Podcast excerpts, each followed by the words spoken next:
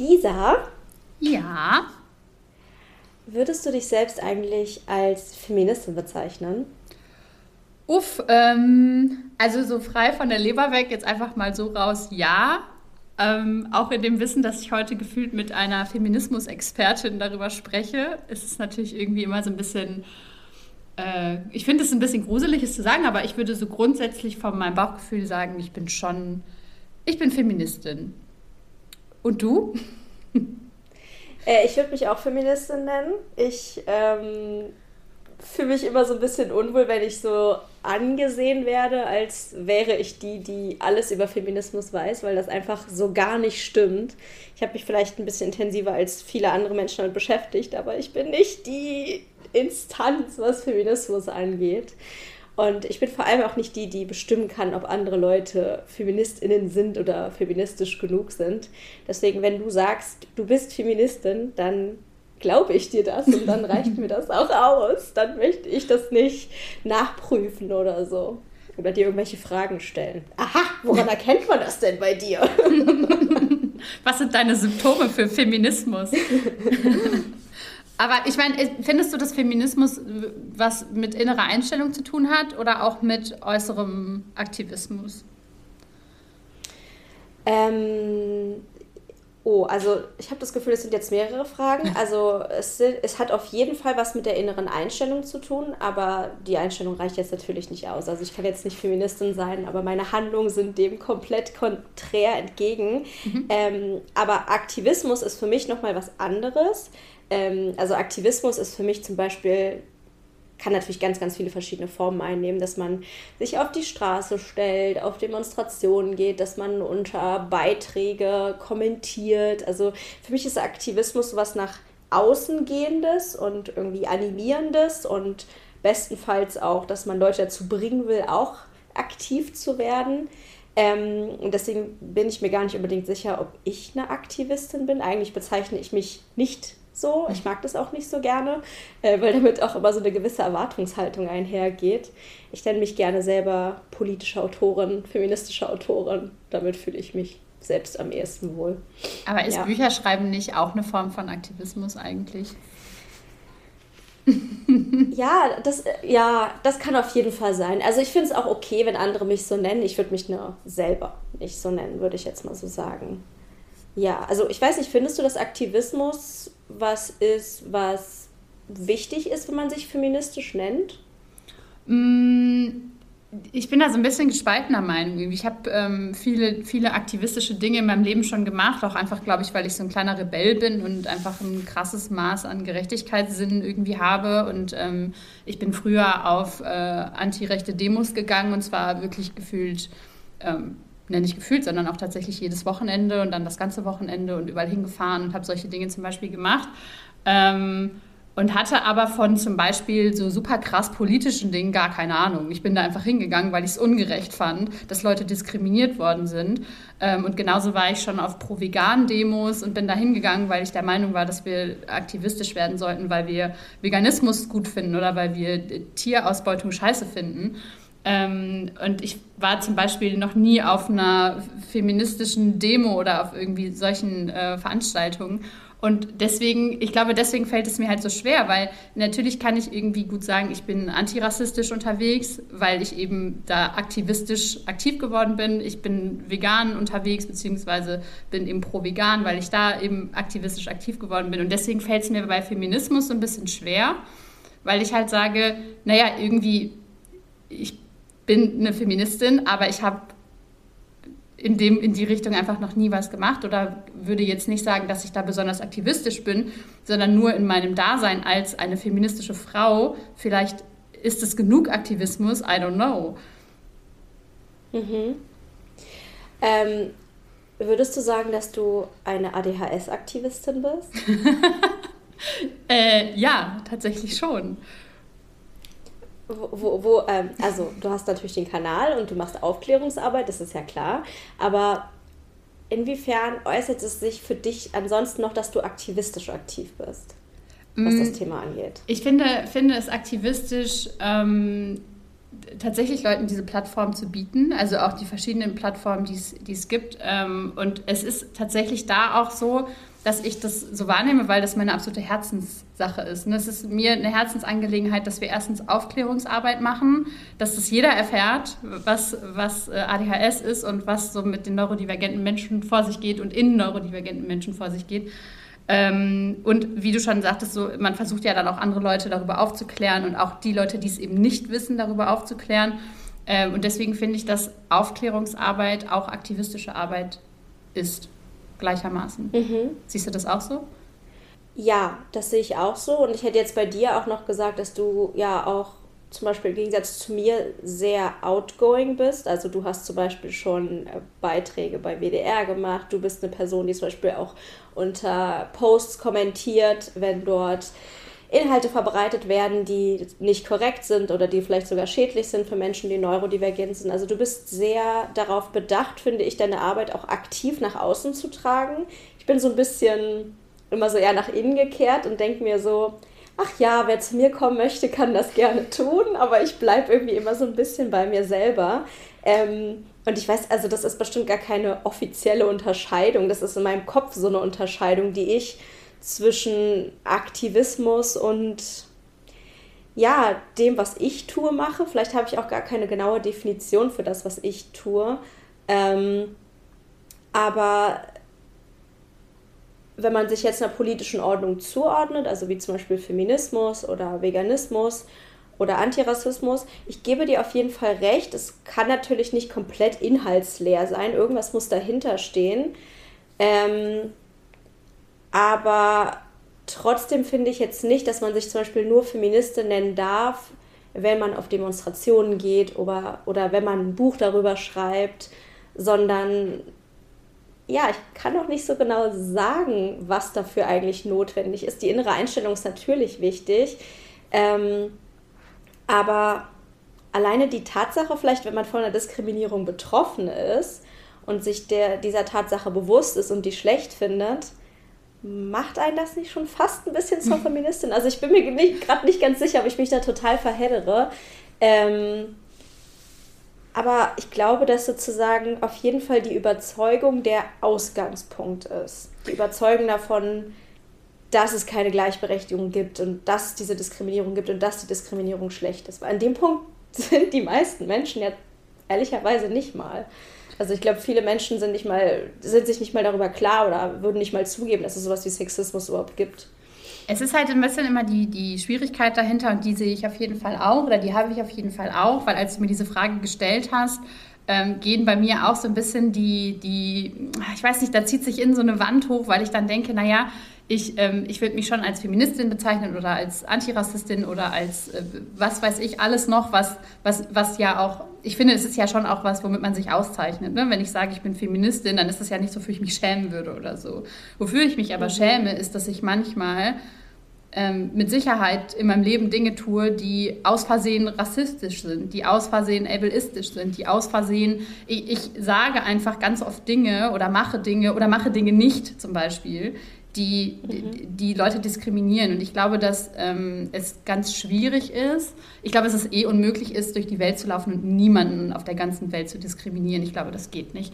Aber ähm, mir fällt es besonders schwer und auch gerade seit mein Account oder ne, seit diese Community so groß geworden ist, ähm, man steht halt einfach unter Beobachtung und natürlich sage ich mal Dinge, für die ich kritisiert werde und die nehme ich dann auch entweder so an oder nehme sie nicht so an oder wie auch immer. Aber es ist trotzdem so, ähm, dass das ADHS-Hirn ja ganz oft impulsiv auch einfach irgendwas rausgöbelt und dann ist das, steht das im Raum. So, und dann hat man das gesagt und das ist dann aus Versehen diskriminiert es jemanden. Und deswegen ist es halt so schwierig, mhm. dann zu sagen, ja, ich habe ADHS, aber ich bin trotzdem Feministin oder sonst äh, irgendein Ismus oder weißt du, was ich meine?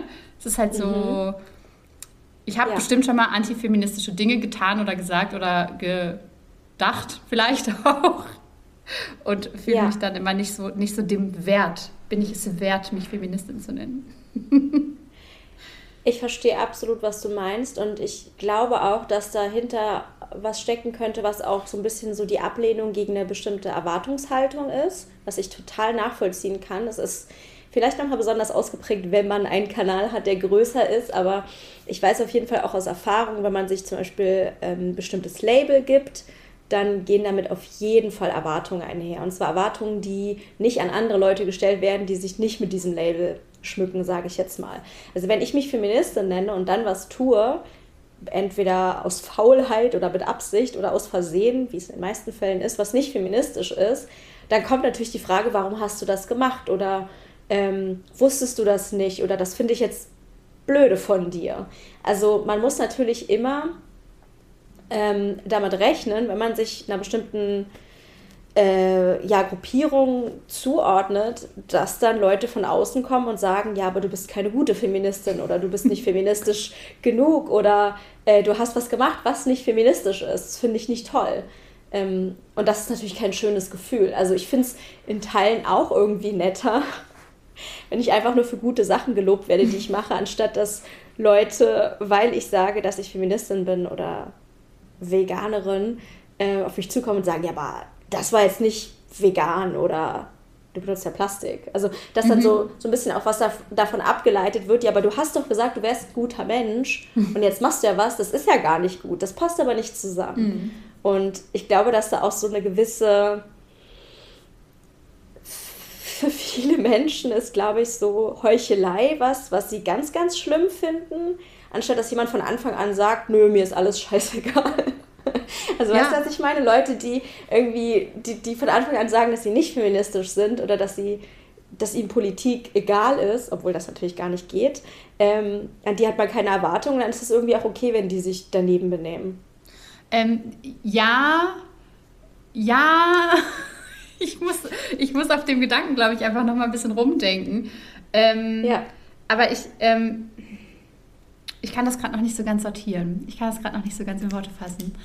Aber es ist ja so, dass ich ja schon jemand bin, der sehr offen damit umgeht, dass ich nicht perfekt bin und auch nicht den Anspruch mhm. habe, es zu sein. Also es ist ja oft so auf Social Media, dass man auf viele Profile erstmal kommt und denkt so, okay, krass, da, das ist irgendwie das perfekte Leben und das ist irgendwie total. Und ähm, ich weiß nicht, ich habe das auch, wenn ich, als ich bei dir oder auch äh, bevor wir uns kannten und auch immer noch, dass ich bei dir aufs Profil komme und irgendwie, ich glaube, ich müsste was suchen, um was zu finden, wo ich sagen würde, boah, bei Charlotte äh, piept es ja wohl oder irgendwie, weißt du, dass, dass man sich mal so äußert, äh, wie, wie so der Schnabel gewachsen ist oder so. Ich finde, du, du kommst auf Social Media und auch im Podcast äh, super kontrolliert rüber und ich glaube, das mhm. hast du wahrscheinlich auch. Das ist ja eine Art von, mm, oh, ich will da nicht so, äh, das ist halt irgendwie, für mich ist es so eine Art von Masking vielleicht, dass man sehr genau überlegt, was man sagt und was man auch in die Öffentlichkeit gibt. Ähm, und diese Art von Masking über meine Kommunikation ist mir nicht möglich. Ich kann mhm. nicht vorher darüber nachdenken, was ich sagen will. Und wenn ich es gesagt habe, bin ich manchmal selber sehr überrascht darüber, was da gerade aus meinem Mund rausgekommen ist. Und manchmal mhm. erfahre ich meine eigene Meinung über Dinge auch erst, nachdem ich sie gesagt habe. Und dann denke ich mir, hä, irgendwie, irgendwie stimmt das doch jetzt gar nicht. Oder irgendwie wusste ich jetzt gar nicht, dass ich da jetzt so extrem zum Beispiel drüber denke oder so. Ähm, und das bewundere ich dann halt sehr, wenn andere Leute das gut können. Interessant, dass du das sagst. Also äh, es stimmt, mein Kanal insgesamt ist sehr kuratiert und ich passe in Teilen sehr, sehr doll darauf auf, was ich sage. Auch aufgrund von Erfahrungen, die ich schon gemacht habe. Also mein Kanal war früher auch anders. Ich weiß nicht, vielleicht gibt es auch Menschen, die mir schon sehr, sehr lange folgen, die werden gesehen haben, dass mein Kanal sich auch stark verändert hat ähm, und die Dinge, die ich so von mir gebe oder beziehungsweise wie viel ich so von mir gebe, sich auch stark verändert hat. Ähm, das ist das, was ich auch angesprochen habe mit dieser ähm, Besonderheit, wenn man eben ja einen Kanal hat bei Social Media, dass es einfach schwierig sein kann, wenn da sehr, sehr viele Erwartungen von außen kommen. Und ich denke, dass ich mich da auch schütze, indem ich viele Sachen nicht preisgebe oder wirklich ganz, ganz besonders doll aufpasse, was ich sage. Ähm, muss aber sagen, dass ich das teilweise im Gegensatz an dir bewundere und an dir unglaublich schön und erfrischend finde, dass ich das Gefühl habe, du bist so, du sagst Sachen, wo ich denke, ach, das würde ich mich wieder nicht trauen oder das würde ich, ähm, das würde ich dann sagen und dann die Story irgendwie fünf Minuten wieder löschen, weil ich dann Angst hätte, was Menschen darauf reagieren können. Und ich mag das so gerne, dass du so ähm, ich weiß nicht, wie ich sagen soll, aber so deine Fehler, die ich jetzt nicht als Fehler bezeichnen würde, aber wo du vielleicht die als, Fehler bezeichnest, oder deine Unperfektheit so offen nach außen tragen kannst, was ich ganz, ganz schön finde und weswegen ich super gerne mir deine Sachen angucke. Hm. Ja. Aber natürlich auch das kommt halt mit einem Preis. Also es ist ja wie, wie, wie du halt auch sagst, wenn man, wenn die Aufmerksamkeit von außen kommt, dann ist es immer was, wenn man, wenn man über, wenn man sein Innerstes nach außen kehrt und einfach so macht, wie, wie man will. Zum Beispiel nehme ich super seltene Story zweimal auf. Wenn ich was aufnehme, dann ist das im Kasten und dann kommt das auch so auf Instagram. Und ähm, das kommt natürlich mit einem Preis, weil ich hätte immer Sachen auch anders sagen können oder ich hätte immer Sachen auch mhm. äh, oder weniger von mir preisgeben können oder ich hätte auch immer ähm, Disclaimer davor oder dahinter setzen können oder irgendwelche, weißt du, was ich meine? Versteht man das? Ich weiß mhm. gerade gar nicht, ob man versteht, was ich sage. Ja, doch, ich verstehe, was du sagst. Vielleicht mal zur Frage, oder ich weiß nicht, wie ich, hm, inwiefern unterscheidet sich jetzt Feminismus für dich zum Beispiel von einem Thema wie Veganismus oder Anti-Ableismus, wo du ja offen sagst, dass du dafür stehst und dich dafür auch einsetzt und da sozusagen natürlich auch in Kauf nimmst, dass Leute dir sagen könnten, oh, da hast du aber was nicht richtig gemacht. Also warum hast du diese, mh, mm, diese Zurückhaltung gegenüber dem Thema Feminismus? Und das frage ich jetzt vielleicht nochmal ganz kurz als Erklärung, weil in meinem Kopf ist so das Thema Antidiskriminierung irgendwie alles eins. Also für mich ist es sozusagen eigentlich alles das gleiche. Ich bin vegan, weil ich feministisch bin, weil ich anti-elbilistisch bin. Also für mich, also von der von der Philosophie und von der moralischen Erklärung her ist es für mich sozusagen alles das Gleiche. Mhm. Warum, ich, warum man das ist. Ja, äh, also vielleicht sollten wir ganz kurz nochmal, hab, wir haben das gar nicht gemacht, am Anfang kurz erklären, was Ableismus äh, überhaupt ja, mach das gerne. bedeutet. Ähm, also Able, Ableismus ist im Prinzip, wenn nicht behinderte Personen, ähm, es, es, geht um behinderte Personen, also es, ja, wie, wie, wie erklärt man Ableismus in einfachen Sätzen? ähm, ich würde sagen, Ableismus ist die Diskriminierung gegenüber Menschen, die behindert oder krank oder in einer anderen Hinsicht nicht fähig sind, ähm, bestimmte Funktionen zu erfüllen, die als sozusagen normal gelten. Mhm. Also ähm, zum Beispiel sich kapitalistischen Jobs irgendwie sozusagen, also das sich anpassen zu können und so weiter. Mhm. Und Ableismus ist dann, also ist jetzt nicht unbedingt einfach nur eine Beleidigung gegenüber einer Person, die behindert ist, sondern es kann ganz viele verschiedene Formen einnehmen, zum Beispiel auch dass man nicht barrierefrei ist oder dass man davon ausgeht, dass es besser ist, nicht neurodivergent oder behindert zu sein, einfach nur, wenn man sagt, ja, das ist schlecht, normal ist besser. Also insgesamt Diskriminierung ja. gegenüber äh, Leuten, die sozusagen in der Hinsicht nicht der Norm entsprechen. So könnte man es sagen. Ja. Jetzt haben wir das einmal kurz äh, zumindest geklärt für alle. Also du hast es geklärt für alle. Und Äh, ja, man merkt es da ja auch schon wieder. Mir fällt es manchmal schwer, so die richtigen, die richtigen prägnanten Worte zu finden für viele Dinge. Und natürlich, ähm, wenn mich jemand fragen würde, würde ich sagen, dass ich mich gegen jede Art von Diskriminierung ausspreche, auf jeden Fall.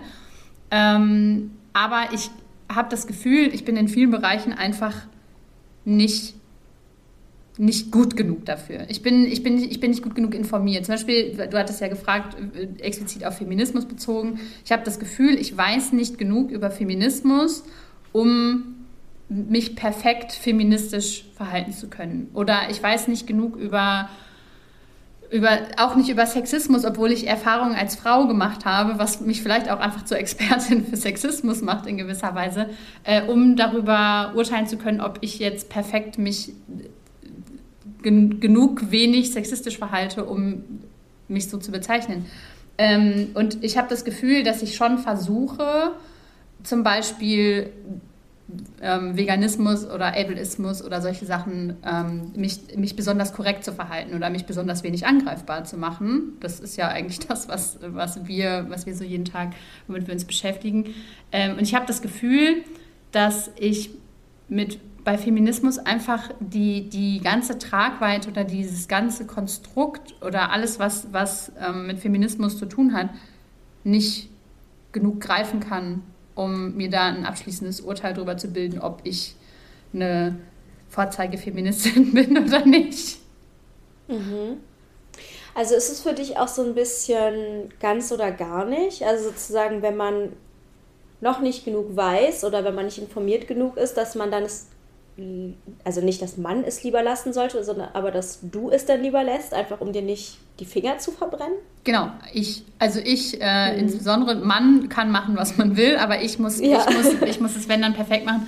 Aber dieses ganz oder gar nicht habe ich bei ganz vielen Sachen. Ne? Also es ist entweder ich, ich mache ein Drei-Sterne-Menü oder ich esse bei McDonalds oder so. Also es ist wirklich irgendwie mhm. so. Äh, und wenn wir halt wieder bei McDonalds wären zum Beispiel, kann man als Veganer bei McDonalds essen gehen und ne, es gibt ja so verschiedene, äh, verschiedene Facetten davon. Aber nein, ähm, ich, ähm,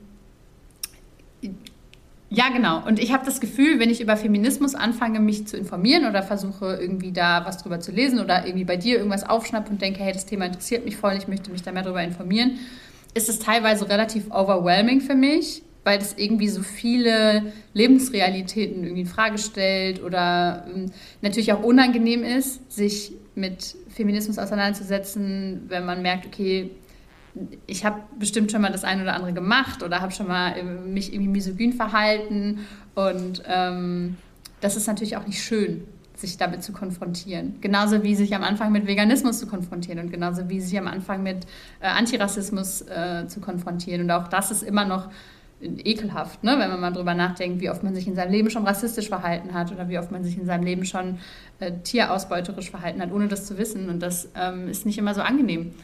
Und ähm, ich glaube, dass deswegen so viele Leute sich auch davon so ein bisschen angepisst oder genervt fühlen von diesen Themen, also von all diesen aktivistischen mhm. Themen, äh, weil das eben einfach unangenehm ist und gerade neurodivergente Menschen ja häufig dann irgendwie auch dazu neigen, die haben dann eh genug Struggle, so, und dann denkt man vielleicht, ja, komm, keine Ahnung. Ja, ist, ist alles scheiße und ich, ich stehe auch dafür, dass das scheiße ist, aber ich kann, ich habe keine Löffel dafür, mich damit zu beschäftigen, oder? Mhm.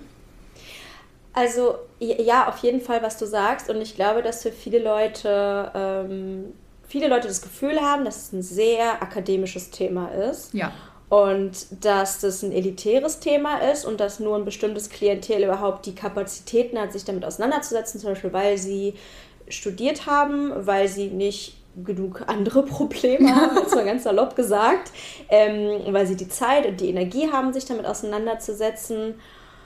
Und ja, oder, oder warum auch immer, aber dass es auf jeden Fall eher ein kleiner Teil von Menschen ist, die überhaupt dazu in der Lage sind und dass es so, wie du sagst, overwhelming ist und so viel. Und so geht es mir übrigens ja selber auch. Also das Thema ist ja so groß, dass ich immer wieder das Gefühl habe, ich bin irgendwie so an einer Ecke und vergesse schon wieder, was auf der anderen Seite eigentlich ist. Also das, man sieht den Wald vor lauter Bäumen oft nicht, was Feminismus angeht. Und das geht einem nicht nur so, wenn man sich gerade erst anfängt damit zu beschäftigen, sondern für mich ist das nach wie vor ein super präsentes Gefühl. Und ich fühle mich auch intellektuell sehr oft überfordert davon. Mhm. Und ich fühle mich vor allem sozial oft überfordert davon, weil ich oft nicht weiß, wie führt man ein feministisches Leben in einem, also ohne das sozusagen das Land feministisch ist. Also es wird ja auch so auf einen selbst ähm, so eine Verantwortung dann gelegt, wenn man sagt, okay, ich bin Feministin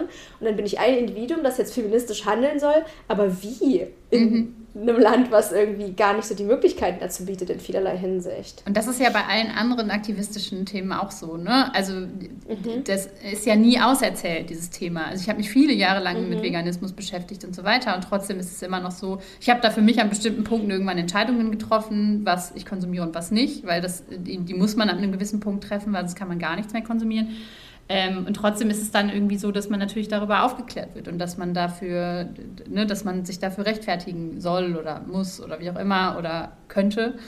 Ähm, und genauso ist es für mich bei anderen aktivistischen Themen eben auch. Es hört nie auf. Also es ist ja immer was, wo man mhm. dazulernen muss und wo man auch ein bisschen dranbleiben sollte oder kann, wenn man sich dafür interessiert oder wenn man da eben up-to-date bleiben will, sage ich mal, was die Entwicklung angeht, weil das verändert sich ja auch. Ne? Also ich finde zum Beispiel gerade das Thema Ableismus ist ja was, das in den letzten Jahren auch wieder total äh, Fahrt gewinnt, weil früher hat man da irgendwie, finde ich, bevor ich vielleicht auch was mit dem Begriff so richtig anfangen konnte, war das für mich irgendwie was, was körperlich behinderte Menschen angeht. Also was irgendwie, mhm. wenn es irgendwo keine Rollstuhlrampe gibt, ist das ableistisch. Wenn es irgendwie... Mhm wenn es keine Behindertentoilette gibt, ist das ableistisch, weil diese Leute dann eben nicht diesen Ort besuchen können. Ähm, und dass äh, Ableismus zum Beispiel was mit, mit Neurodivergenz auch, dass es ganz, ganz eng verbunden ist oder auch mit psychischen Problemen ähm, ganz eng verbunden ist, das ist irgendwie was, was so die letzten Jahre sich in, zumindest in meiner Wahrnehmung extrem entwickelt hat ähm, mhm. was ich vorher gar nicht wusste. Und das ist ja auch was, Leute, die mit ADHS oder sowas gar nichts anfangen können, können ja meistens mit dem Ableismus-Begriff auch gar nicht so richtig was anfangen. Oder mit Neurodivergenz nichts anfangen können oder äh, mit psychischen, mit mentaler Gesundheit sich nicht beschäftigen. Ähm, ist es für die Leute ein Begriff? Wahrscheinlich eher nicht. Nee. Ich denke nicht. Ich glaube, dass Ableismus so der Begriff ist, ähm, den die wenigsten Menschen insgesamt kennen, was Diskriminierung angeht. Mhm. Also Sexismus, Rassismus haben, glaube ich, alle schon mal gehört. Äh, aber Ableismus ähm, ist, glaube ich, für die meisten noch so, dass sie eigentlich gar nicht wissen, worum es darum geht. Vielleicht auch, weil es ein englischer Begriff ist. Mhm. Ähm, genau. Äh, nee, aber ich, glaub, ich glaube, dass ich die ganze Zeit so ein bisschen vom Thema abkomme. Ist es so? Ja, ja ich, ich, wollte, ich wollte, also nee, ich finde nicht, dass du vom Thema abkommst. ja, aber ich wollte eine Frage stellen, um noch ein bisschen mehr den, zu dem Kern zu kommen, ja. äh, den ich halt super spannend finde. Und zwar was ich total interessant finde, und das ist mir bei Instagram aufgefallen, aber es ist eine Verbindung, die ich auch in meinem Kopf total ziehe, ist, dass meine Bubble, die früher halt so eine reine Feminismus-Bubble war, oder in meinem Wahrnehmen auf jeden Fall, ähm, total viel sich mit dem Thema Neurodivergenz beschäftigt. Und ich habe mhm. das Gefühl, ganz viele Kanäle, die ich zum Beispiel schon seit Jahren abonniert habe oder seit Jahren kenne, da heißt es dann, ja, ich habe auch ADHS, ja, ich bin auch Neurodivergent neurodivergent, ich habe auch Autismus. Und ich habe das Gefühl, da haben wir ja schon letztes Mal drüber gesprochen, klar, das Thema ist sowieso sehr groß aktuell, mhm. aber das so in der Feminismus-Bubble, das auch so Präsi Präsident, das auch so präsent ist, das ist mir aufgefallen und ich habe das Gefühl, dass da eine Verbindung ist. Du hast ja auch beim letzten Mal, oder war es beim vorletzten Mal, die Frage gestellt, ähm, ob die vielen Accounts, vor allem von Frauen oder queeren Menschen, äh, die sich aktuell zum Thema ADHS, äh, ADHS äußern und sich outen, ähm, ob das was mit Feminismus zu tun hat. Und ich habe das Gefühl, ja, es hat was mit Feminismus zu tun. Und vielleicht ist der gemeinsame Nenner Antidiskriminierung, vielleicht ist der gemeinsame Nenner, ähm, dass vor allem neurodiver neurodivergente Menschen einen erhöhten Gerechtigkeitssinn haben. Also da sehe ich auf jeden Fall auch die Verbindung, weil ich auch viele, viele Accounts kenne, auch aus dieser Bubble, die auch vegan sind. Also ich habe manchmal das Gefühl, das ist so, klar habe ich ADHS und bin vegan und bin antirassistisch und bin Feministin. Also das ist irgendwie so, manchmal ist das so für mich so alles eins. Ja, ja, das sehe ich auch so. Und ich glaube aber auch, dass das irgendwie, auch gerade, dass das diese aktivistischen Accounts sind, hängt für mich halt irgendwie total damit zusammen, dass Leute, die ihr Leben lang schon irgendwie damit zu tun haben, anders zu sein, was ja bei ganz vielen von uns die Lebensrealität ist, ähm, dass die halt eher dazu neigen, auch den Mund aufzumachen. Oder, also ne, ich glaube, das kann in zwei Richtungen gehen. Dieses, dieses Anderssein und diskriminiert werden, weil man eben anders ist, kann eben in die Richtung gehen, dass man sich komplett in sich zurückzieht, den sozialen Rückzug ähm, macht und irgendwie einfach gar nicht mehr die Klappe aufmacht. Oder dass man halt ganz laut wird nach außen hin ähm, für, mhm. zu bestimmten Themen, die, die, einen, die einen interessieren. Das hat ja auch immer was mit der klassischen Begeisterungsfähigkeit zu tun, die ja neurodivergente Menschen dann auch für bestimmte Themen total äh, einnehmen können. Äh, und wenn du dann einmal so ein Thema hast, an dem du dich festgebissen hast, dann willst du das natürlich auch sagen. Ähm, und ich glaube, dass für viele Leute da irgendwie auch das Dopamin dazu kommt, dieses ähm, sich ich will nicht sagen, Konflikten auszusetzen, aber wir wissen ja auch alle, dass so ein bisschen das Drama und äh, die Diskussion ähm, auch sehr anregend sein können und uns sehr viel Energie irgendwie geben können. Ähm, und wenn man das sinnvoll nutzen kann und dann auch dafür total viel positive Rückmeldung bekommt, dass man sich eben aktivistisch einsetzt, ähm, ist, mir, ist mir völlig klar, warum äh, vermehrt weiblich geführte aktivistische Accounts plötzlich irgendwie mit dem Thema ADHS oder Neurodivergenz um die Ecke kommen. Also das ist, das ist ja wie eine eine natürliche Entwicklung, dass neurodivergente Menschen mhm. irgendwie aktivistisch tätig werden, auch bevor sie vielleicht wissen, dass sie neurodivergent sind. Ähm, eben weil, weil wir diskriminiert worden sind oder weil wir diskriminiert werden an vielen, vielen Orten unseres Lebens. Glaubst du, dass dieser Gerechtigkeitssinn, der ja bei vielen Neurodivergenten recht stark ausgeprägt ist, eine Folge ist davon, dass man diskriminiert worden ist? Oh, aufgrund schon, der Neurodivergenz? Da habe ich schon echt viel drüber nachgedacht, über dieses Thema, weil man mhm. das ja, man kann diesen Gerechtigkeitssinn, der zählt ja nicht als offizielles Diagnosekriterium oder mhm. als irgendwie als Symptom, sondern es ist halt eins dieser klassischen inoffiziellen Symptome. Und ich glaube, mhm. ich glaube ja. Ähm, also ich glaube zumindest, dass wir ähm, erstens ja unheimlich viel Empathie haben, also quasi schon so eine Art Überempathie, die, die Emotionen, die wir von außen aufnehmen, die, die springen teilweise auf uns über und ähm, wir reagieren sehr empathisch. Und ich war schon zum Beispiel als Kind schon jemand, äh, wenn Leute in der Klasse gemobbt wurden oder geärgert wurden oder ich sag mal, diese klassischen Mobbing-Opfer, jemand kommt irgendwie neu in die Klasse, sieht anders aus, hat andere Klamotten, äh, ist irgendwie sozial anders gestellt oder so. Äh, ich habe mich immer sofort mit diesen Leuten angefreundet, auch wenn ich die selber gar nicht so richtig mochte oder selber so dachte, boah, irgendwie echt weirdo. Äh, war ich dann immer so, ja komm, lass trotzdem heute Nachmittag spielen gehen oder so, weil ich irgendwie hatte ich das Bedürfnis, halt diesen Leuten zu helfen und ich glaube, das kommt halt davon, dass mir teilweise das nicht, dass mir nicht geholfen wurde oder dass ich ich der mhm. Weirdo war und ich mich schon so gefühlt habe und ich genau weiß, wie man sich fühlt, wenn man halt einfach der Außenseiter ist oder derjenige, der nicht dazugehört oder derjenige, der geärgert wird, weil er halt irgendwie anders ist. Ähm, und diese Ungerechtigkeit will ich schon mein ganzes Leben lang gefühlt ausbügeln bei anderen Leuten. Ähm, mhm. Und ich glaube, dass daher dieser, dieser Gerechtigkeitssinn kommt, weil wir wissen, wie Ungerechtigkeit sich anfühlt. Und das wollen wir halt nicht. Mhm. Wegen der Empathie. Ja. ja wegen der Empathie. Also ich habe gerade noch eine andere Sache gedacht, aber da bin ich mir gar nicht so sicher, ob das so ein wirkliches ADHS-Ding ist. Ähm, ich, also ich weiß, dass bei mir halt auch das Thema Emp Empathie eine sehr, sehr große Rolle spielt. Aber bei mir spielt zum Beispiel auch eine große Rolle, dass es mich total wahnsinnig macht, wenn ich das Gefühl habe, dass irgendwas einfach keinen Sinn macht.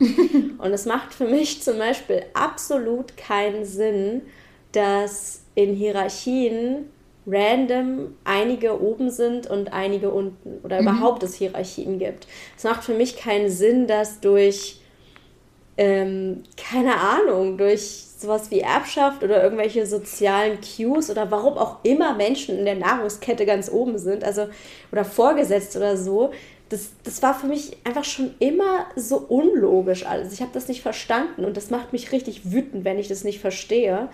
Ähm, und deswegen wehre ich mich auch dagegen. Ich mhm. finde das, mich macht das total wahnsinnig, wenn jemand sagt, ja, aber Tiere sind dumm oder Tiere sind ja auch ja. keine Ahnung was. Die sind ja auch keine Menschen. Und ich denke so, hä, aber ist doch egal irgendwie so. Also, who cares so? Und sowas ja. macht mich auch richtig, also mich macht es so nicht nur halt vom Gefühl her fertig, sondern auch mental, so kognitiv mhm. finde ich das richtig, richtig anstrengend irgendwie. Ja. Ähm, und es, ja. es, gibt ja leider in, ich glaube, in jeder Gesellschaft gibt es einfach Dinge, die einfach keinen Sinn machen und die man auch nicht, die kannst du auch nicht argumentieren, dass die Sinn machen. Das, das schafft man einfach nicht. Also warum sollte man das, wie sollte man das argumentieren? Äh, wir hatten hier die Tage noch eine Diskussion zu Hause über die Hundesteuer. Also die, mhm. wir müssen ja Hundesteuer bezahlen und die Hundesteuer ist aber nicht zweckgebunden. Das heißt, wir sind nicht, nicht, wir haben da nicht das Privileg, dass wir Hundewiesen kriegen oder Kackbeutel oder irgendwas ähm, und immer so einmal im Jahr, wenn die abgebucht wird, rege ich mich so unheimlich wochenlang darüber auf, dass wir eine Hundesteuer bezahlen müssen, weil die im Prinzip in allen anderen europäischen Ländern auch schon abgeschafft wurde und ich da total den, ich, also ich kann noch nicht mal darüber reden, ohne dass mir so ein bisschen der Kamm schwillt, ähm, weil ich das einfach ungerecht finde. Ich finde das ungerecht, dass ich Hundesteuer bezahlen muss aber der Pferdebesitzer muss keine Pferdesteuer bezahlen und der Katzenbesitzer muss keine Katzensteuer bezahlen. Aber ich muss Hundesteuer bezahlen und die wird auch noch pro Hund immer teurer für beide Hunde. Und das ist einfach. Ja. Also deswegen, weil es halt gerade so ein mega aktuelles Thema ist, weil wir genau diese Woche schon unheimlich viel darüber diskutiert haben hier zu Hause, weil mein Freund es, glaube ich, auch einfach nicht mehr hören kann und einfach sagt so, dieser Bezahl ist doch einfach, es ist doch, äh, es ist doch so, wie es ist. Und ich bin so, ja, ich mache das auch, aber ich ich kann das, ich kann das nicht, ich kann das nicht ertragen. Das macht mich krank. ja, die Willkür ist halt auch irgendwie das, was so, was so juckt im Kopf. So, dass man denkt so, aber wieso? Ich verstehe es einfach nicht. Ja, und das ja. ist halt bei ganz vielen Dingen so. Und auch, dass jemand mal irgendwann, also wenn wir jetzt zum Beispiel wieder zum Thema Aktivismus oder sowas wie Rassismus zurückkommen, wenn ich, wenn ich Dokus sehe über, über Krieg oder über irgendwelche Arten von, von Diskriminierung gegenüber, was ist das richtige Wort? Gibt es? POC? Ja. Anderen Ländern? POC? Ja, gegenüber allen halt, keine Ahnung. Gegen nicht weißen Menschen? Gegen nicht weiße Menschen. So, das schneiden wir alles raus. Schon wieder komplett in die, in die Nesseln gesetzt. Ähm, Genau, also im Prinzip jede Art von Diskriminierung äh, gegenüber nicht weißen Menschen oder gegenüber queeren Menschen oder sonstiges, wenn ich da schon nur Dokus sehe, brauche ich danach drei Tage Urlaub. Ne? Das, also das kann ich nicht aushalten, das kann ich nicht verstehen und da kann ich auch nicht geschichtlich oder so dann sagen, oh, ich finde das irgendwie voll interessant, dass das so war oder so. Mhm. Da hat einfach irgendein Horst sich hingesetzt und hat halt gesagt, ja, die sind schon alle scheiße irgendwie und dann ist es irgendwie so. Und dann laufen dem halt einfach hunderttausende Leute hinterher und dann ist es ist das irgendwie gesetzt, das Thema, oder? Ja, ja. Ja, ich weiß, was du meinst. Deswegen habe ich auch irgendwann aufgehört, ähm, so diese ganzen Dokus über die Massentierhaltung und sowas zu gucken. Also, weil das halt einfach so. Man ist doch so überwältigt davon, oder? Weil ich kann so, ich kann halt Sachen, die ungerecht sind, teilweise nicht ertragen, weil ich immer denke, ich müsste jetzt alles ändern. Ich müsste jetzt irgendwie was machen und ich müsste jetzt dafür sorgen, dass das alles aufhört. Also wie du sagst, ich kann das jetzt nicht einfach nur aus so einer intellektuellen Perspektive mir angucken und sagen, aber das ist ja interessant, was da passiert oder das ist ja interessant, wie das vor 100 Jahren war oder wie es heute ist oder was auch immer. Sondern ich denke immer so, ja, da muss man ja was machen. Das geht ja nicht. Ja, genau. Und das war das Ding. Ich, hab, ähm, ich konnte diese Dokus, diese, ähm, diese Veganer-Dokus und so, ich habe keine einzige davon gesehen, nicht eine, weil mhm. ich äh, irgendwie dann auch einfach für mich entschieden habe, okay, ich kann die nicht gucken, also muss ich wohl im, im Umkehrschluss muss ich wohl vegan werden. Weil wenn ich die mhm. nicht, nicht mal angucken kann, dann kann ich sie ja auch nicht einfach so laufen lassen. Das, so war meine Entscheidung damals dann vegan zu werden, weil ich das nicht gucken kann. Und ich kann ja noch nicht mal fiktive Horrorfilme mir angucken, ohne dass ich danach noch tagelang darüber nachdenke, ob es den Leuten jetzt allen gut geht, die da irgendwie mitgespielt haben. Oder ob es jetzt diesen, weißt du, also nicht mal diese Ungerechtigkeit kann ich ja dann ertragen, wenn im Horrorfilm jemand abgemetzelt wird. Ja, ich kann das aber auch gar nicht sehen. Also ich gucke wirklich bei allen Sachen, die in Richtung Verletzung oder so gehen, muss ich auch mal weggucken. Ich kann mir das gar nicht angucken, weil ich das richtig, ich sehe, wie jemand sich den Finger schneidet in der Serie dann fühle ich, wie mein Finger auch aufgeschnitten wird. Also das ist, glaube ich, auch diese, diese Überempathie irgendwie ja. so, dass ich das auch nicht sehen kann, ohne das selber zu fühlen. Ja, ja. das habe ich auch. Also ich habe ja, ich ja viele Jahre als Tierarzthelferin gearbeitet, deswegen habe ich so mit Blut oder sowas eigentlich nicht so ein großes oh. Problem. Ähm, aber ich habe halt trotzdem auch dauernd geheult, ne? wenn jetzt irgendwie es einem Hund besonders mhm. schlecht ging oder eine Katze ganz alt war. Und wenn die, wenn die schon, wenn die alt sind und man guckt die so an und die sehen einfach so alt aus, aber halt so glücklich alt, dann bin ich schon immer so, oh, du bist einfach so alt. ja. Hast du das Gefühl, dass es auffällig ist, dass sich gerade besonders weiblich gelesene Content CreatorInnen oder Frauen zu den Themen Neurodivergenz, ADHS, Autismus besonders viel äußern? Also, dass das einen Grund hat? Ähm, also, ich, Du hast es erst formuliert, ob es auffällig ist. Ja, es ist auffällig, finde ich. Also es ist auffällig, dass es besonders viele sind. Ähm, ob das jetzt, ähm, also das ist, wird ja oft gewertet, finde ich. Ne? Also es ist irgendwie was, was super oft äh, bewertet wird, irgendwie von allen möglichen Leuten. Ja, es sind ja alles irgendwie, in diesen ganzen Bubbles sind immer Frauen und diese ganzen Content Creator sind immer äh, weiblich sozialisierte Menschen und so weiter. Ich will das gar nicht bewerten. Es ist auffällig, ja, es sind viele. Ich habe über 90 Prozent ähm, Frauenanteil in meiner Community und das ist, glaube ich, schon relativ viel, wenn man äh, sich da selber nicht begrenzt. Also ich sage ja, hey, hier kann jeder hinkommen und ähm, es kommen aber hauptsächlich Frauen und das ist auch äh, sehr schön so bei mir. Und ähm, nein, Männer sind natürlich auch alle willkommen. Ups. Ihr dürft auch da ähm, sein. aber nur, wenn ihr ganz lieb seid. ähm, ja, ich glaube, dass das ähm, äh, ich, das, das bringt halt der Job des, äh, der, der Content Creatorin oder der, des Content Creators halt auch einfach mit sich irgendwie. Ne? Also es muss ja einen Grund geben, warum man sich für den, warum man sich selbstständig macht oder selbst wenn man nicht selbstständig ist, sondern nur aktivistisch auf Instagram unterwegs ist, wieso schlägt man diesen Weg ein? Ähm, und das hat halt ganz oft genau diese Gründe, die wir gerade besprochen haben. Ähm, das liegt daran, dass man selber Diskriminierung erlebt hat. Das liegt daran, dass man selber, ähm, dass man selber irgendwie laut werden will und dass man ein hohes Gerechtigkeitsempfinden hat.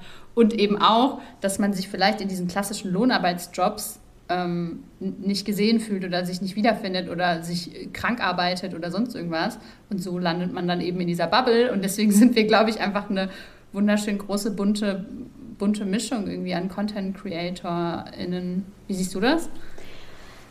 Was mich halt total interessieren würde, wäre, ob uns beiden jetzt zum Beispiel nur so viele Frauen, bei mir sind es auch 90 Prozent Frauen, äh, Frauen folgen, weil wir Frauen sind, weil das ist halt auch ein Ding, dass Männer teilweise ähm, Frauen jetzt nicht irgendwie folgen oder nicht als kompetent ansehen oder jetzt nicht irgendwie sich von denen unterhalten lassen oder so. Also mhm.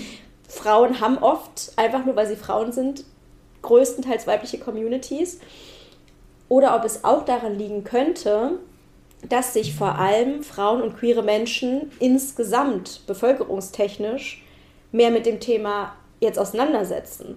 Weil wir haben ja jetzt, wir haben ja schon öfter festgestellt, okay, Frauen und äh, queere Personen sind jahrelang unterdiagnostiziert gewesen, die finden oft in ihren 20ern und 30ern dann raus, dass sie neurodivergent sind.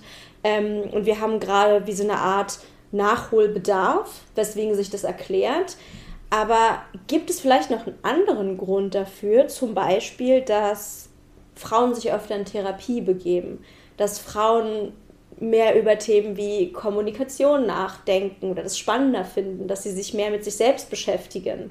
Also ich frage mich einfach sozusagen, ist Neurodivergenz auch insgesamt aktuell ein Frauenthema beziehungsweise ein Thema für queere Menschen?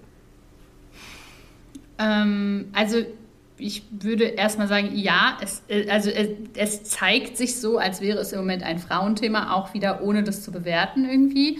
Ähm, mir wurde in letzter Zeit häufig die Frage gestellt, ob ich nicht äh, jemanden kennen würde, äh, ein Mann, der Content macht über ADHS, äh, also ADHS-exklusiven Content macht.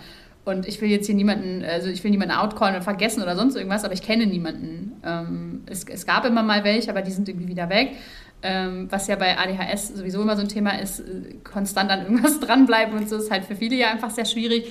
Äh, aber nein, ich kenne niemanden und ich, äh, deswegen ist es halt auch, wäre ja total interessant, ne, wenn es jemanden geben würde, der oder einen großen Account geben würde, der ein männlich sozialisierter Creator ist. Ähm, und dann mal zu vergleichen, wie so die Communities aussehen, weil ich glaube tatsächlich, dass da auch 90% Frauenanteil wäre im Moment. Und das ist eben genau das, wie du eben auch sagst. Ähm, wir haben da diesen Nachholbedarf, beziehungsweise Frauen werden gerade ganz häufig das erste Mal auf das Thema aufmerksam, äh, beschäftigen sich aber auch mit Thema Masking. Das, ist, das sind eben alles Themen, die schmerzen, irgendwie zurückzugucken und zu gucken, wie habe ich mich da verhalten und warum habe ich mich so verhalten, was ja ganz oft mit People-Pleasing zu tun hat und was ganz oft diese klassischen Frauenthemen sind ähm, und warum das da nicht erkannt wurde. Aber genauso sehe ich auch in meiner Community äh, Männer oder männlich sozialisierte Menschen, die eben auch sagen, hey, ich war aber nie so dieser Draufgänger-Typ oder ich war halt nie so dieser, die, diese Art von Mann, wie man, wie man sagt, ja, Jungs sind halt so, Jungs sind halt einfach ein bisschen hibbelig und Jungs sind halt einfach ein bisschen laut und so. Ähm, das heißt, ich, ich sehe das als Frauenthema, aber halt eben auch als Thema dieses, was so ein bisschen an diese toxischen Männlichkeits- ähm, Gedanken dran geht. Also ich glaube, du kannst dich nicht einerseits mit ADHS und Masking und deinem ganzen Leben beschäftigen, wenn du so ein toxischer Mann bist, der so sagt, ja, ich bin hier ein Alpha-Mail oder so. Ich glaube, das, mhm. das, ich könnte mir das irgendwie jetzt gerade gar nicht so vorstellen, wie so jemand dann sein soll. Du? Voll. Total. Also ich fühle das halt total, was du sagst. Und ich habe auch gerade noch den Gedanken gehabt, theoretisch könnten uns ja auch Menschen folgen, die nicht spät diagnostiziert sind. Uns könnten ja auch Männer folgen, die eine Diagnose haben, seit sie fünf sind, weißt du? Ja. Aber die tun es nicht. Und deswegen habe ich das Gefühl, mal abgesehen von, diesem, von dieser Aufholthematik, dass vielleicht Männer, die vielleicht auch wissen, dass sie neurodivergent sind oder zumindest irgendwann mal diese Diagnose bekommen haben, sich vielleicht insgesamt trotzdem weniger damit beschäftigen oder sich nicht in der Intensität beschäftigen, wie wir es tun oder nicht zur Therapie gehen oder sich Kanäle angucken von anderen Menschen, denen es genauso gibt. Also wie du schon sagst, ne, also, du kannst dich nicht mit dem Thema ADHS beschäftigen, ohne über Gefühle und Kommunikation und Kindheit, was ja mhm. für viele auch ein rotes Tuch ist, mhm. sich mit diesen ganzen Sachen zu beschäftigen. Und das ist ja eigentlich das Gegenteil, was man Männern eigentlich beibringt. Ne? Mhm. Du darfst nicht heulen, du darfst nicht über deine Gefühle reden. Ähm, das Thema Kindheit ist sowieso abgeschlossen, wenn du 18 Jahre alt bist. Schon vorher. Bitte. eigentlich schon, eigentlich wenn du 12 bist. ähm, und das, deswegen macht das total Sinn. Und ich bin gerade irgendwie ein bisschen geflasht, weil ich das gerade richtig, richtig clever finde, worauf wir hier gekommen sind. Wow. Ähm, ja, also, irgendwie, das, für mich macht das voll Sinn.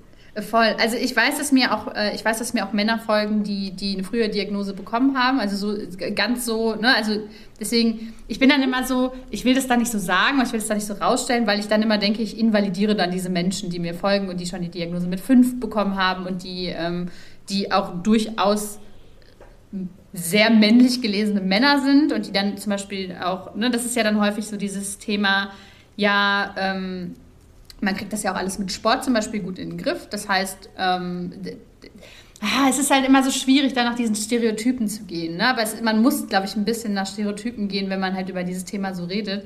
Ähm, aber es ist halt klassisch so, was ich gerade auch schon meinte, mit diesen ähm, Männern, die nicht diesem klassischen Männlichkeitsbild entsprechen, haben halt eher dieselben Probleme, die neurodivergente Frauen haben. Ähm, und Männer, die eben diesem klassischen Männlichkeitsbild entsprechen, die dürfen aber dann nicht die Probleme damit haben. Die dürfen dann die Superpower haben, weil das ist ja zum Beispiel auch dieses Thema mit diese, diese ADHS-Entrepreneurschiene, die, die so mhm. alle auf Selbstständigkeit und Produktivität und sowas gehen. Die, die dürfen dann schon, also die dürfen dann schon ähm, ADHS haben, weil dann ist es ja eine Superkraft. Das ist ja cool eigentlich. Das sind ja Genies. Wir sind halt einfach auch alle Genies und das ist halt das große Problem. Sieht nur keiner. Ja. Äh, ja, voll. Also ähm, ich stimme dir da absolut zu. Natürlich gibt es da immer Ausnahmen. Ich habe ja 10% männliche Follower. Irgendwo kommen die auch her. Ähm, und äh, ob die jetzt wegen dem Thema Feminismus oder wegen des Themas ADHS bei mir sind, weiß ich natürlich nicht. Aber ich weiß, dass mich auch Männer zum Thema ADHS anschreiben. Natürlich ähm, gibt es ganz viele, die nicht in dieses Muster fallen oder die natürlich trotzdem so sozialisiert wurden, aber das nicht möchten oder die nicht entsprechen können, diesen männlichen Idealen oder teils toxischen Idealen. Mhm. Auf jeden Fall gibt es die, aber trotzdem ist die Zahl 90 Prozent ja doch schon sehr aussagekräftig. Voll. So, also sowohl bei dir als auch bei mir. Ähm, deswegen würde ich sagen, natürlich möchte ich nicht stereotyp sein, aber Sozialisierung ist eben einfach ein riesiger Faktor dabei, wie man sich entwickelt. Und da macht es für mich schon viel Sinn, dass man sich als Frau oder queere Person eher in so ein Thema reinstürzt und das dann spannend findet. Also zum Beispiel auch das Thema Psychologie ist ja auch für viele äh, Frauen super, super interessant. Ne? Kommunikation und Menschen verstehen und ja. Ich, ich frage mich halt, welchen Einfluss da auch die, die Medien haben. Also nicht jetzt die sozialen Medien, sondern ich sag mal die Massenmedien in dem Fall. Weil zum Beispiel in jeder einzelnen in Interviewanfrage und jedem einzelnen Interview, was ich gegeben habe in meinem Leben als äh, ADHS-Aktivistin, äh, ähm, sind es immer diese Fragen, ne? Dieses, wie, wieso werden Frauen so spät diagnostiziert, wieso haben Frauen andere, äh, andere Symptome, wieso äh, wird das alles so spät erkannt und welche Möglichkeiten haben Frauen da und bla und blub.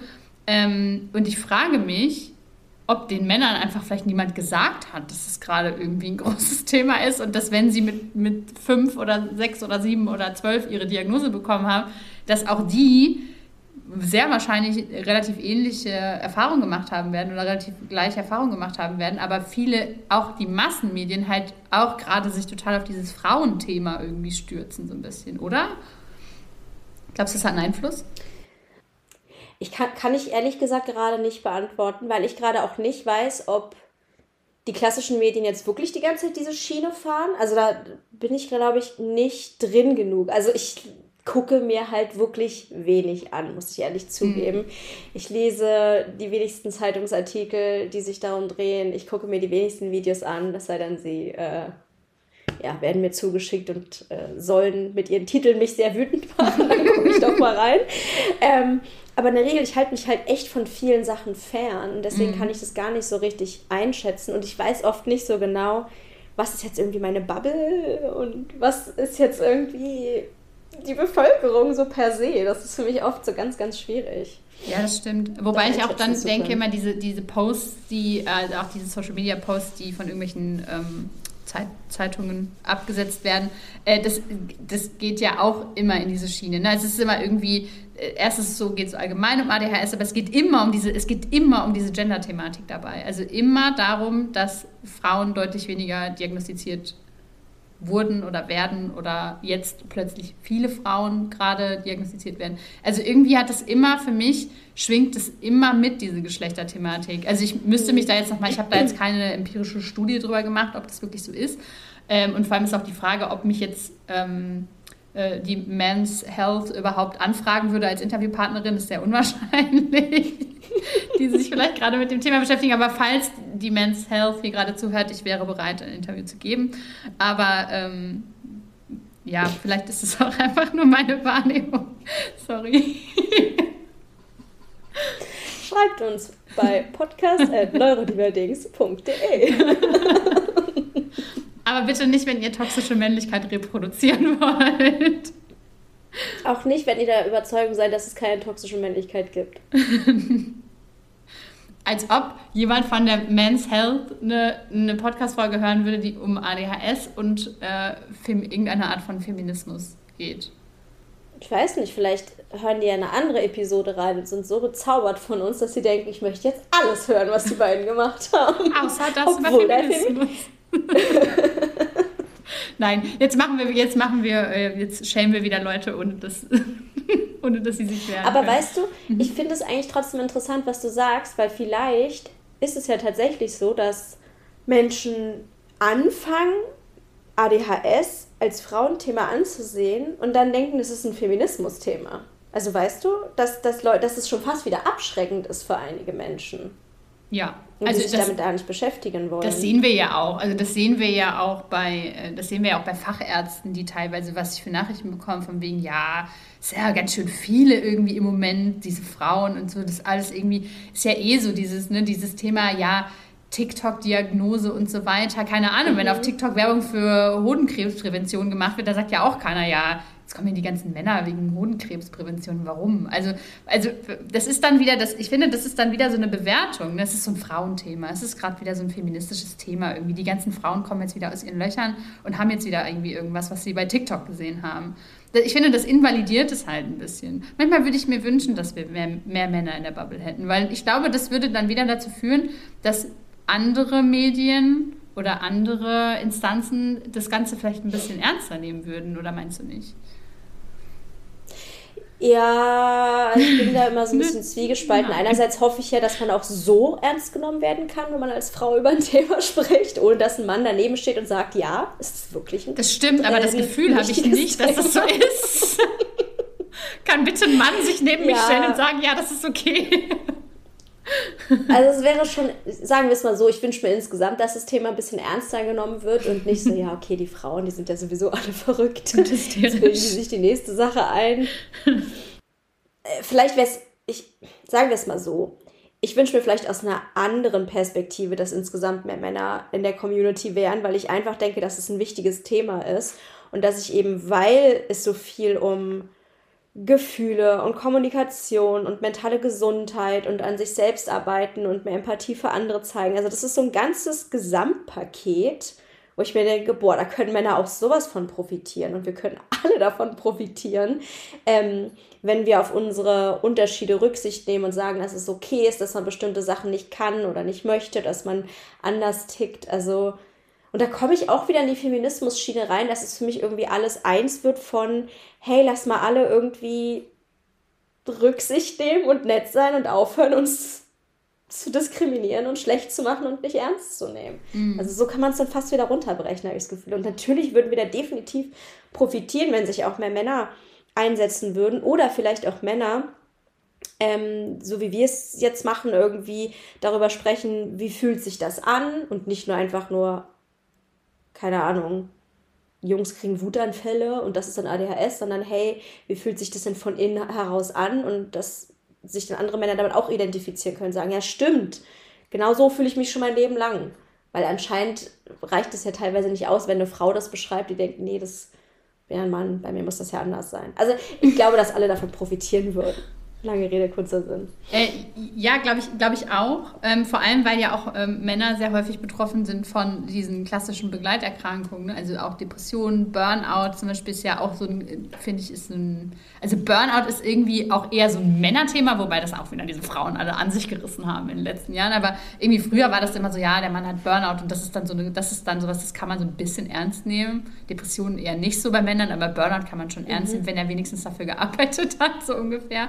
Ja. Ja. Ähm, und das ist ja auch was, wenn, wenn ja. du undiagnostiziertes oder unerkanntes ADHS hast oder wenn dir ja mit äh, acht jemand gesagt hat, nee, das ist mit zwölf ist das wieder vorbei. Äh, das ist ja mhm. was voll häufig bei Männern, gerade in unserem Alter, der Fall ist, dass man irgendwie gesagt hat, ja, ja, nee, nimmst mal ein bisschen Ritalin und dann lässt es aber auch wieder weg, weil brauchst du ja dann auch nicht mehr. Ähm, und die dann irgendwann mit 30 da sitzen und sagen, oh ja, ich wundere mich jetzt doch nicht mehr so sehr, dass ich einen Burnout hatte und wegen Depression in Behandlung war und irgendwie meinem Leben nicht klargekommen bin, weil mir niemand gesagt hat, dass das ein Thema ist, was mich vielleicht länger in meinem Leben begleiten wird. Absolut. Und vor allem auch, dass das Thema zum Beispiel Sucht angeht. Mhm. Ähm, oder ich habe auch mal gelesen, dass viele, viele Menschen, die im Gefängnis sind, und im Gefängnis sind ja zum größten Teil Männer, auch ähm, die, die ähm, wie sagt man, die die Kriterien für ADHS erfüllen würden. Also mhm. Also was wie Verbrechen und ADHS ist ja auch ein super äh, mhm. äh, verknüpftes Thema. Und ich glaube, dass wir da definitiv profitieren würden, wenn wir drüber sprechen. Also ich kann nicht drüber sprechen, weil ich da keine Erfahrung mit habe. Ähm, aber wenn das Thema ähm, besprochen werden würde, ADHS und Impulsivität und Verbrechen und Sucht ähm, und das da Männer vielleicht auch mehr über sich erfahren würden, woran das vielleicht liegen könnte, ihre Probleme, die sie haben. Mhm. Ja. Ja. Und dann sich die entsprechende Hilfe sogar auftut und das wär wäre dann das Nonplusultra. naja, vielleicht könnten ja viele schlimme Dinge verhindert werden, wenn Leute ihre ADHS-Medikamente bekommen würden. Ja. Könnte ich mir vorstellen. Könnte ich mir auch vorstellen. Oder generell einfach mal sich mit, oft ist es ja gar nicht so dieses Thema mit ähm, Hilfe finden, also es ist ja immer dieses Thema mit un, unbehandelte ADHS, was, also was ist die Definition von unbehandelt? Ne? Ich glaube, dass ganz viele Leute, die die Diagnose irgendwann in den 90ern bekommen haben, auch als unbehandelt gelten, weil die irgendwie, wie gesagt, nur ein paar Jahre irgendwie dann mal so, ja, ja, hier äh, bisschen Medis und dann lassen wir das aber auch wieder gut sein. Die aller, aller, aller wenigsten, ich glaube, ein verschwindend geringer Teil hat irgendwie eine Hilfe bekommen, ne? hat irgendwie eine, eine psychotherapeutische Behandlung bekommen, hat irgendwie Ergotherapie oder Schulbegleitung oder sonst irgendwas bekommen, sodass man da jetzt sagen könnte, ja cool, das sind echt Leute, die gut behandelt wurden und wo man sagen kann, das hat was gebracht irgendwie. Ähm, und ich glaube, dass so Selbsterkenntnis auch bei einer Selbstdiagnose zum Beispiel auch schon ganz viel Behandlung sein können. Und ähm, ich glaube, also das ist ja auch wieder dieses Thema, wie du schon sagst, Frauen setzen sich potenziell mehr mit sich selbst auseinander, haben irgendwie mehr so diesen Erkenntnispfad ganz oft oder lesen irgendwie Bücher über Selbsterkenntnisse oder über wie, wie man sich in der Gesellschaft bewegt und warum und wieso und weshalb. Ähm, und ich glaube, dass es dann dadurch schon zu einer Verbesserung kommen kann, ne? wenn man sich immer wieder selbst hinterfragt und immer wieder selbst äh, schaut, wie geht es mir eigentlich gerade und warum und wieso und weshalb. Und das eben auch in Verbindung mit Neurodivergenz. Absolut. Also alleine das Wissen darüber hilft ja schon sehr. Und wenn man sich dann auch zum Beispiel bei den sozialen Medien Wissen aneignen kann, finde ich das super, super wichtig. Weswegen es ja bei vielen dazu geführt hat, wahrscheinlich, dass sie diese Diagnose in den 90ern hatten, da dachten, okay, und jetzt? jetzt, jetzt, jetzt, jetzt weiß ich zwar, jetzt habe ich zwar einen Namen, aber irgendwie, äh, es gibt keine wirklich gute Forschung dazu, es gibt kein gutes Wissen dazu. So, jetzt fange ich jetzt damit an. Toll. Ja. Und 20 Jahre später erfährt man dann eigentlich, was es wirklich bedeutet. Ja. Was mich mal mega interessieren würde, falls ein Mann bis hierhin uns zugehört hat oder eine männlich sozialisierte Person oder eine männlich aufgewachsene Person, Ähm, fühlt, schreibt uns bitte unbedingt entweder eine E-Mail oder eine Instagram-Nachricht, weil das will ich jetzt unbedingt wissen. Fühlt ihr euch unterrepräsentiert und fühlt ihr euch von weiblichen Creatoren oder Creatorinnen ähm, abgeholt oder habt ihr das Gefühl, da fehlt noch irgendwie so der letzte Funken, der dazu führen würde, dass ihr euch, dass ihr euch zu 100% wiederfindet? Und genau, also in erster Linie möchte ich wissen, ob ihr es blöd findet, dass quasi kein Mann euch diese Dinge gerade vermitteln kann oder kein Mann es irgendwie tut. Oder gibt es vielleicht sogar einen männlichen ADHS-Creator und ich kenne ihn nur nicht? Ähm, das wäre auch nochmal irgendwie interessant. Dann würden wir das natürlich äh, nachholen, euch das zu sagen wenn es da jemanden gibt, den wir jetzt unterschlagen haben. Äh, ja, aber das würde mich unheimlich interessieren, weil ich das tatsächlich auch noch nie die 10%, 10% nicht weiblichen Personen gefragt habe, die sich so bei mir rumtreiben. Mhm. Ja, das wäre super spannend. Könnt ihr uns als äh, E-Mail schreiben, da freuen wir uns sehr. Und äh, wir sagen es zwar jedes Mal, aber wir planen wirklich eine Community-Folge. in der wir das vorlesen. Und das wäre auch eine Sache, ähm, die ich total spannend fände, wenn wir das im Podcast dann auch nochmal vorlesen können, ähm, weil euch das bestimmt auch interessieren würde. Ja, genau. also mich, mich interessiert ja trotzdem auch als Frau eben diese, die, Sicht, die männliche Sicht darauf. Ne? Also es ist ja nicht so, dass ich mir jetzt denke, naja, ist mir ja egal, wer, was, was jetzt mit den Männern ist. Sondern ich möchte ja mhm. eigentlich, mhm. möchte, ich ja, möchte ich ja für alle irgendwie sprechen können, kann ich aber nur in einem gewissen Rahmen. Also ich kann einfach nicht alles abdecken, was irgendwie, was möglich oder was, was gesagt werden müsste. Äh, vielleicht. Oder vielleicht auch doch, das würde mich halt einfach interessieren. Ne? Vielleicht hören ja Männer zu und sagen, ja, ich fühle mich, bei, bei Lisa und Charlotte fühle ich mich eigentlich total abgeholt, ich bräuchte jetzt gar nicht irgendwie noch mehr Content dazu oder was ändert der Content daran, welches Geschlechtsorgan ich habe oder so. Also das, das frage ich mich einfach. Vielleicht sagen Leute ja auch, ja, nö, super, so wie es ist. Ja. Cool, cool, cool. Ja. Sehr schön dann, wie gesagt, schreibt uns unter, du hast die E-Mail-Adresse vorhin nur, gesagt, um, um die Men's Health auf uns aufmerksam zu machen, aber wir sagen sie trotzdem nochmal.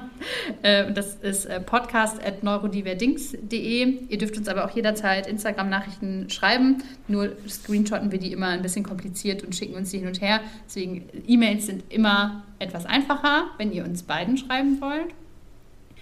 Und ähm, ich insbesondere tatsächlich äh, habe tatsächlich ganz große Angst, dass ich mit dieser Folge irgendwem auf die Füße getreten sein könnte, mit meiner Ausdrucksweise oder mit irgendwas. Ähm, vielleicht nicht, wahrscheinlich nicht, aber wenn ihr irgendwie sowas bemerkt, auch in anderen Folgen, wenn äh, ich das mache oder einer von uns das macht, ähm, äh, schreibt uns das gerne. Also wir nehmen das gerne an und ähm, wie gesagt, meinen das irgendwie in keinem Fall, äh, machen wir das aus bösem Willen oder dem, der Lust, jemanden zu diskriminieren irgendwie. Äh, nichts läge uns ferner. Nein. Wir freuen uns aber sehr, wenn ihr diese Folge vielleicht teilen möchtet. Ähm, und zwar am liebsten bei Instagram. Da könnt ihr in eurer Story einfach uns verlinken, die Folge verlinken. Ähm, das ist immer sehr schön, wenn ihr dadurch ein bisschen mehr Reichweite bekommt und äh, vielleicht auch Leute an den Podcast kommen, die uns noch nicht kennen oder, oder unseren Kanal noch nicht kennen. Ähm, dann wäre es auch ganz toll, wenn ihr uns bei Spotify fünf Sterne gebt und diesen Podcast abonniert äh, für Algorithmus und so. Und bei Apple Podcast könnt ihr uns auch eine kleine schöne Bewertung schreiben und sagen, was euch gefällt. Genau, was euch nicht gefällt, schreibt es lieber in eine Mail. Bewertung. ähm, genau. So ein Support ist immer ganz, ganz toll. Da freuen wir uns sehr drüber, ähm, dass dieser Podcast hier auch noch ein bisschen wächst, ein bisschen größer wird und von vielen, vielen Menschen gehört wird. Ja. Ja. Genau.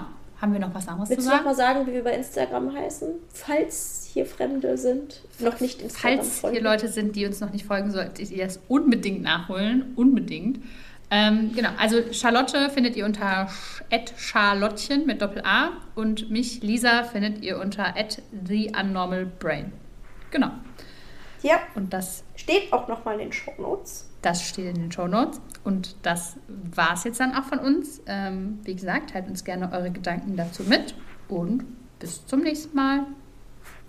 Tschüss.